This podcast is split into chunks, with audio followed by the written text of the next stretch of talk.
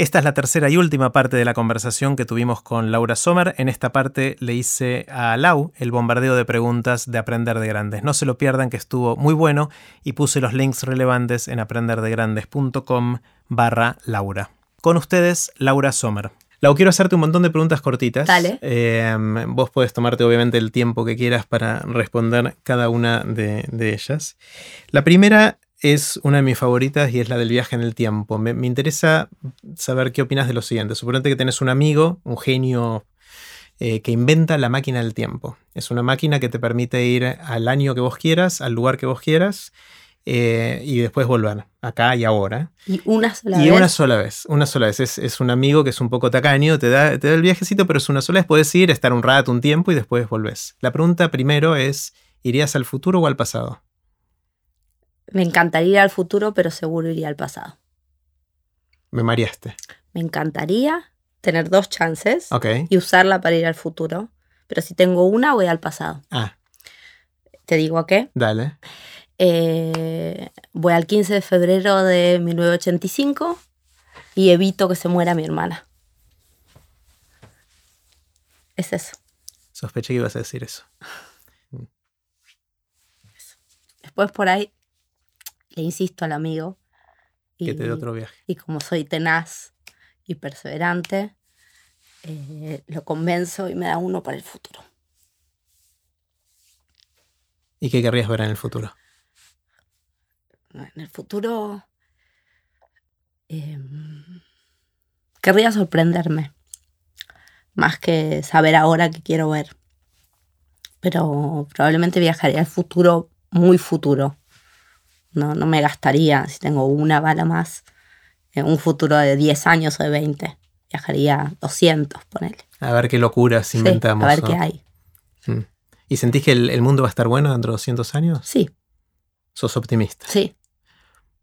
Sí. Mm. Algunos habrán encontrado la manera de que esté bueno. Y yo no voy a ir a la parte mala. Claro. Eh, Está genial. Eh, Lau, ¿qué, eh, ¿qué sabes que sentís que mucha gente no sabe y que estaría bueno que supiera? La obvia es que hay mucha más información buena de la que la gente cree. O sea, hay muchos más datos producidos sobre lo que pasa y lo que pasó en los últimos años en la Argentina de lo que usamos. Usamos como periodistas, usan los políticos, incluso los académicos. O sea, hay, hay mejor información y mejores datos que lo que creemos. Que, quizá eh, la controversia de, la intervención del INDEC nos hizo pensar que, éramos un país sin ningún dato eh, y sobre muchísimas cosas que, por ahí a los que nos están escuchando les interesa saber o conocer o explorar. Hay datos y, los, expertos o los que saben en los distintos sectores saben decirnos cuáles, eh, cuáles están impolutos y no fueron adulterados y, y podemos seguir usando. Eh, y esa es como una... ¿Y la, ¿Y la otra, cómo era exactamente tu pregunta? ¿Qué sabes que sentís que mucha gente no sabe y estaría bueno que supiera? Y la otra es preguntar. Ajá. Preguntar. Creo que, creo que hay gente que, que o por timidez, o por cultura, o por... em, yo creo que hay algo de, de aprender de chicos y enseñarle a nuestros hijos y todo esto de si no, si no sabes, si no te quedó claro, si no te cierra, pregunta. No importa quién está enfrente, pregunta. Eh, pregunta, si no sabes llegar a un lugar, pregunta. Esta discusión siempre de estar Hombres y mujeres, la típica diferencia perdido y no de género de pregunta, nuevo. pregunta, Ahí hay algo del orgullo masculino, ¿no? De- Tan idiota. los hombres somos medio idiotas. Pero es sí, así, sí, sí. eso es así. O sea, pueden estar perdidos 40 minutos y no preguntan. Y es una tontería.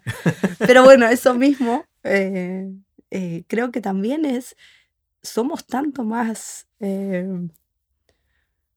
eh, más interesantes como personas si reconocemos que no sabemos. Totalmente. Que hay otros que tienen un montón de cosas para enseñarnos y explicarnos y, y incluso confirmarnos que no estábamos equivocados, que también es lindo. Digo, si preguntas algo sobre lo que tenés dudas y te confirman que estaba bien lo que pensabas, es una sensación hermosa, ¿no? Es...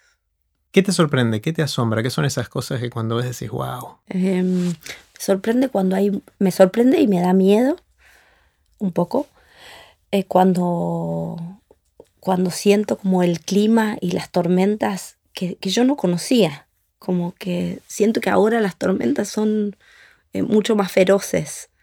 Eh, hay algo de como la inmensidad de, de lo que no, no, es, como que no controlamos, no, no está a nuestro alcance. Cuando llueve así, pero llueve, mm, este verano hubo una tormenta en, en Pilar así terrible, casi fue tornado y, y, como que uno ahí es, es nada, es una especie de, de hormiguita eh, viendo lo que ocurre a su alrededor sin poder hacer mucho, ¿no? Mm. Eh, eh, y en mi caso que, que por años me pensé o me ubiqué como muy agnósticamente en la vida, es complicadísimo, porque cuando esas cosas pasan, uno, a mí me encantaría ser, muy creyente, ¿no? Claro. Para, para entregarme a que...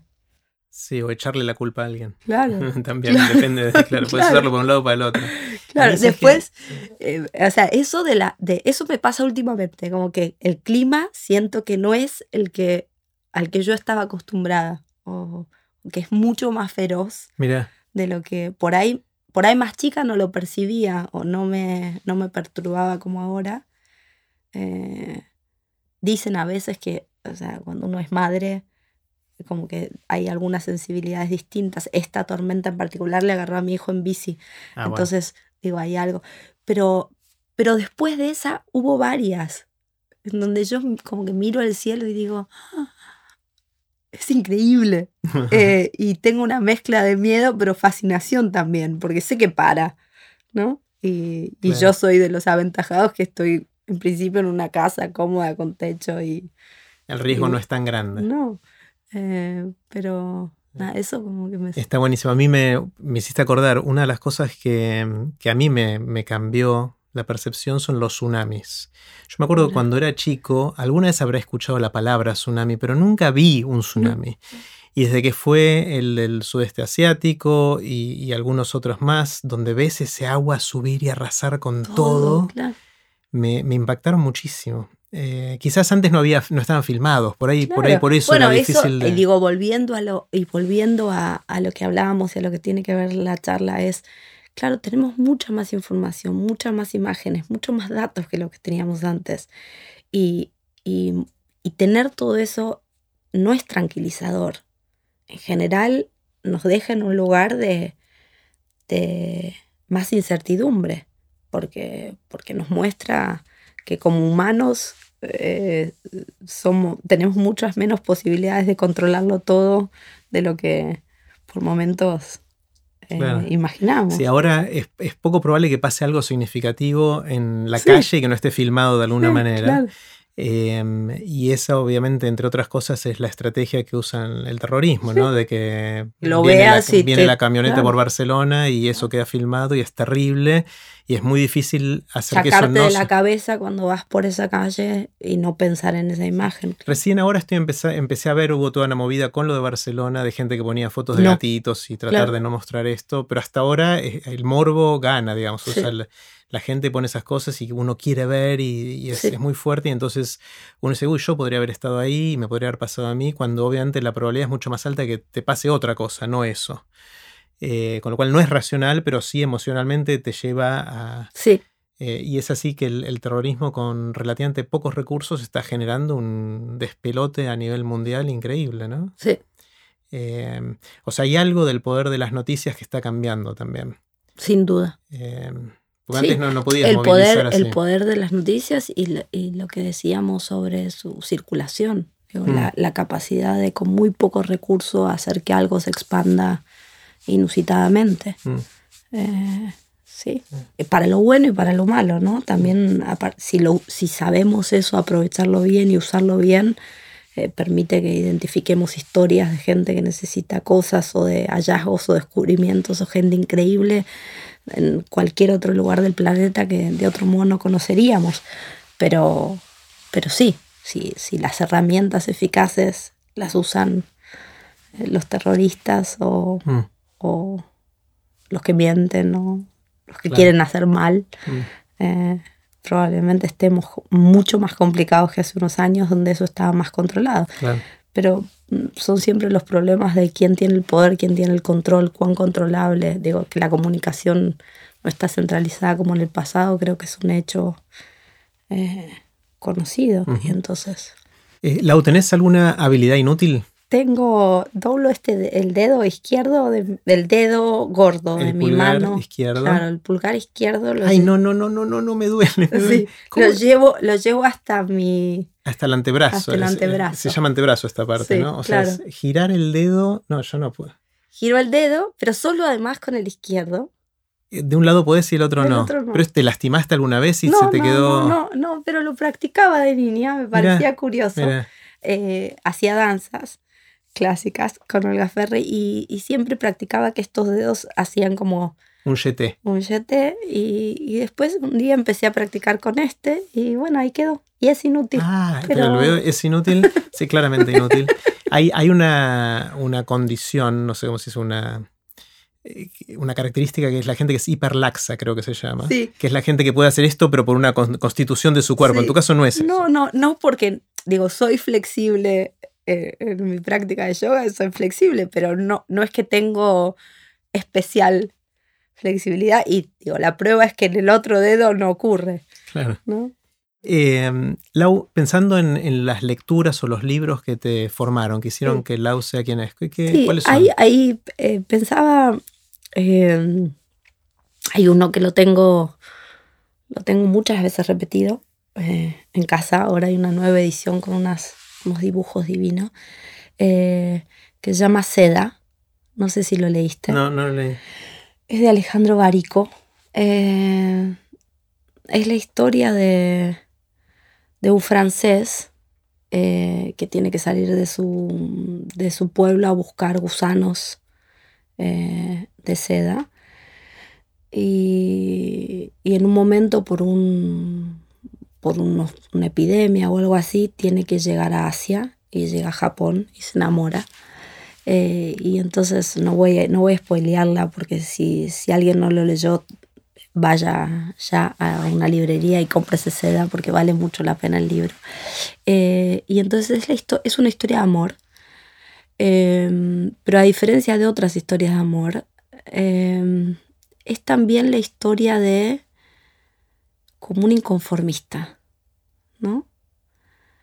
Eh, y, mm, y yo tengo una parte como eh, Te ves identificada. mía identificada de, bueno, él, este personaje, eh, se enamora perdidamente y está dispuesto a hacer un montón de cosas. Y yo siempre so- soy así, no solo con el, con, con el amor, sino en general cuando me enamoro de algo, eh, eh, soy muy entregada.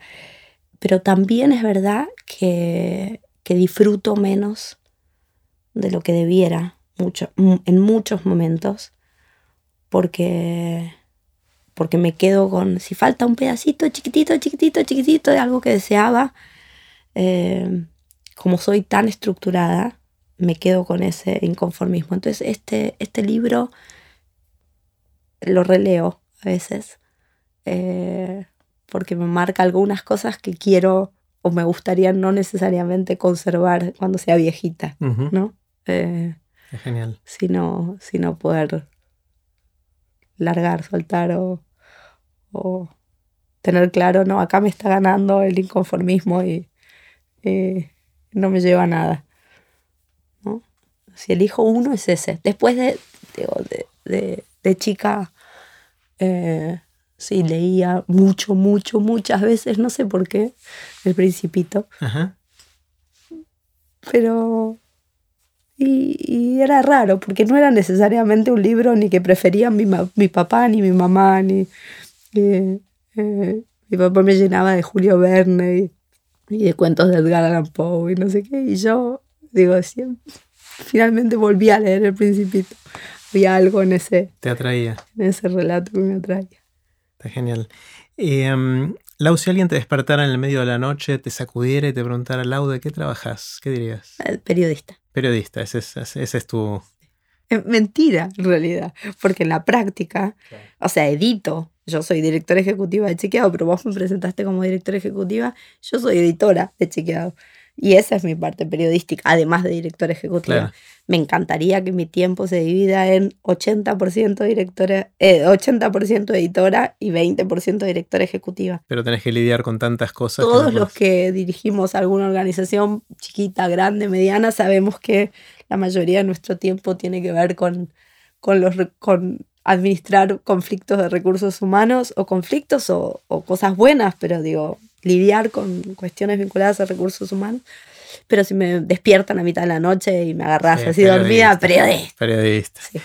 Em, Viste, Lau, que cuando en, situaciones sociales tendemos a contar anécdotas, en una cena familiar o con amigos, y después de un tiempo algunas anécdotas que uno cuenta se empiezan a repetir. ¿Vos tenés alguna que, se repita y que quieras compartir?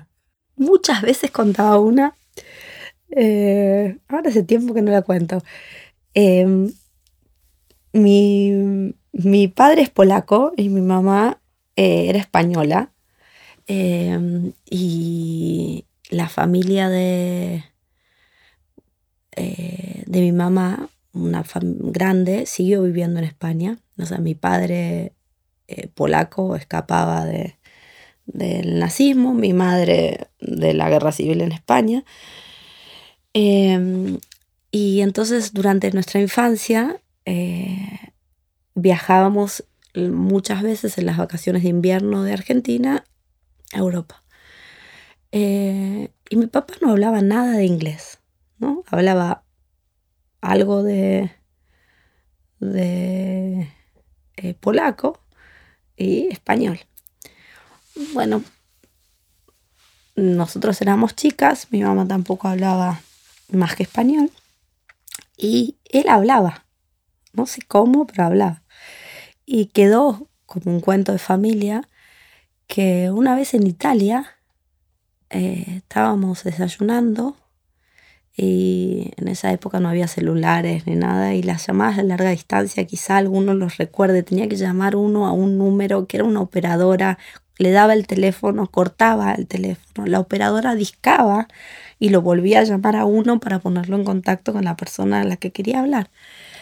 Y entonces en uno de esos eh, procesos, eh, mi papá eh, le dice,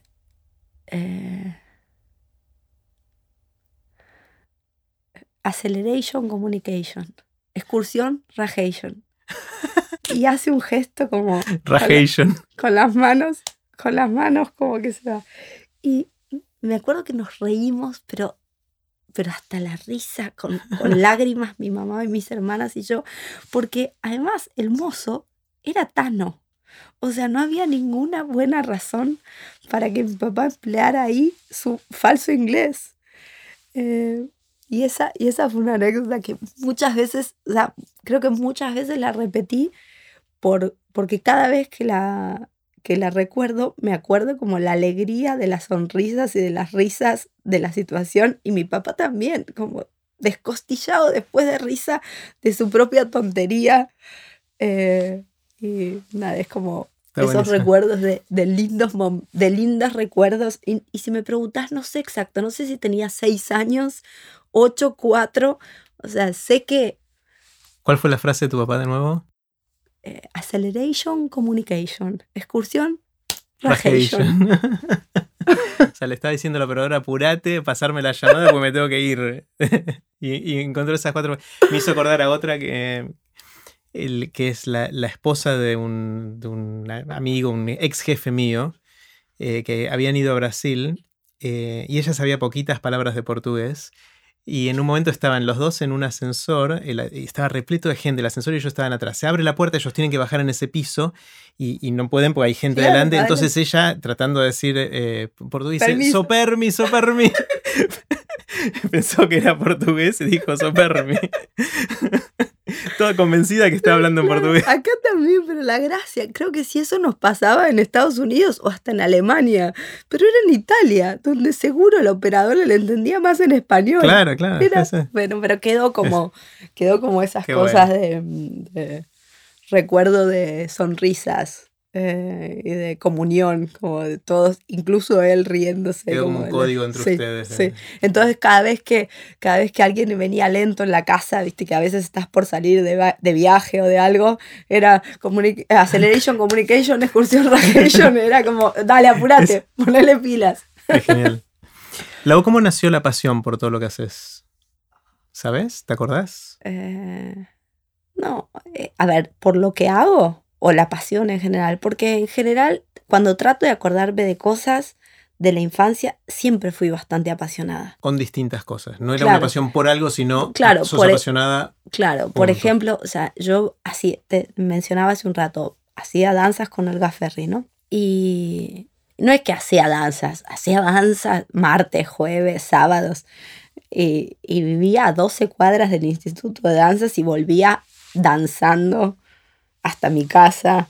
Eh, entonces me acuerdo distintos momentos de la vida haciendo cosas que me encantaban.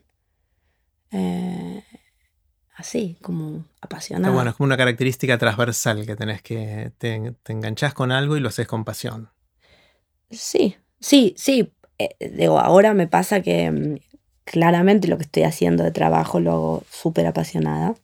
Y también me pasa que trato de no verlo tanto, pero me perturba bastante cuando, por ejemplo, en equipos de trabajo, para mí lo más valioso es que sea apasionado. O sea, lo demás se aprende, mm. no me importa. y cuando ves apatía o algo así te, pones mal. Claro. O sea, es como, si, hay algo que me gustaría eh, transmitir es hacer lo que quieras hacer, no importa qué. ¿No?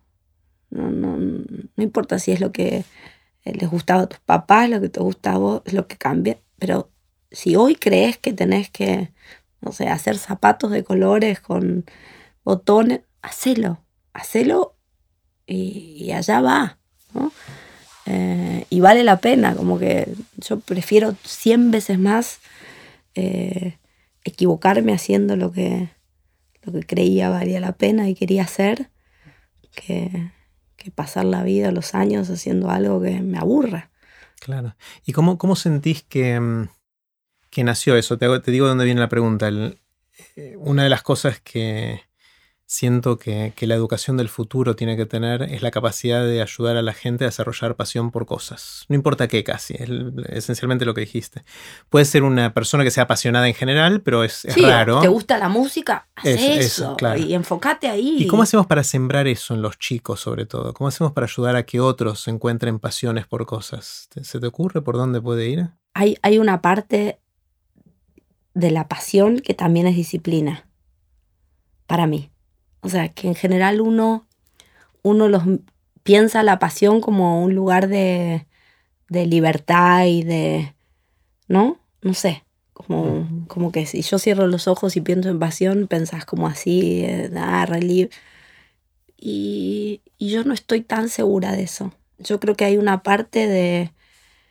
Eh, trabajo duro. Sí. Y que, y que cuando a uno le encanta algo, eh, llega a momentos en donde no hay trabajo duro y hay solo disfrute. ¿eh? No digo que la vida es solo trabajo duro para nada, pero, pero a veces llega ese punto de disfrute con trabajo duro.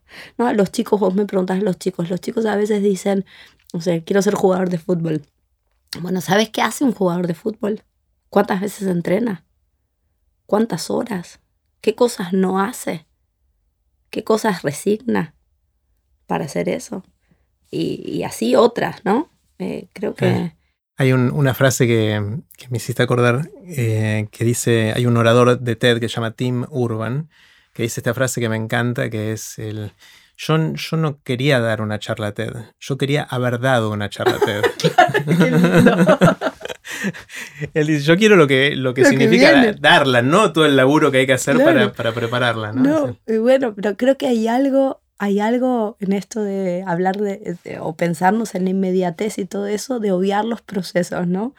O de pensar los procesos en general solo como momentos tortuosos o, o y en realidad la vida es el camino. Totalmente. O sea, y si, si, si, si, si es tortuoso, pobre, porque eh, entonces quizás los chicos eh, trabajar algo vinculado a esto, ¿no? Eh, eh, pensar qué te apasiona y, y trabajar con esa pasión. Y trabajar quiere decir, pensar si te saliera bien eso que soñás, qué cosas que hoy haces que no vas a hacer. ¿no? Fíjate si es elegir, si ese como debe haber, sigue, sigue apasionándote. ¿no? Eh, y, y, la otra que se me ocurre más o menos obvia es, bueno, no pienses que la primera cosa que se te ocurre es su pasión. ¿no? Entonces en, en, la escuela o en los chicos, y cuanto más diversidad le demos, o sea, cuanto más espacio tengan para probar cosas que no tienen nada que ver ni con ellos ni con sus familias, más posibilidades hay. Porque si no, en realidad reproducimos en general modelos o mandatos o todas estas cosas, ¿no? Mm. Lau, eh, para ir cerrando, eh, si la gente quiere estar en contacto con vos, con lo que haces, saber más, que, ¿por dónde va? Eh, en, entra a Chequeado, eh, la página de Chequeado es www.chequeado.com. Si tiene Twitter, Facebook o Instagram nos encuentra también en Chequeado. Y yo en Twitter y en Facebook soy Lau Sommer. Sommer es con Z y doble M. No soy la mujer biónica. claro, esa era el, ¿cómo era? el ¿Cómo se llama? Linda Ja- Jamie. eh, no, Jamie Sommer, ¿era? Jamie Jamie, Sommer. Sommer. Jamie Sommer, sí. Jamie Sommer. Eh, y Igual voy a poner todos estos links en aprenderdegrandes.com barra lau. Sos la primera lau, así que Buenísimo. reclamas territorio, es tuyo. Genial. Eh, no, y estoy en contacto, la verdad es que soy de la gente que, que trato de contestar eh, todo lo que me llega, quizá no con la celeridad o el minuto a minuto que me gustaría o que a veces la gente desea, pero contesto siempre porque en serio soy convencida de que si alguien se tomó el trabajo de escribir, probablemente tenga algo interesante para que yo reciba. Lau, gracias. Yo recibí hoy un montón, me encantó conversar con vos. Gracias. Ahora sí, así terminó la conversación que tuvimos con Laura Sommer. Puse los links relevantes en aprenderdegrandes.com barra Laura. Espero que les haya gustado tanto como a mí.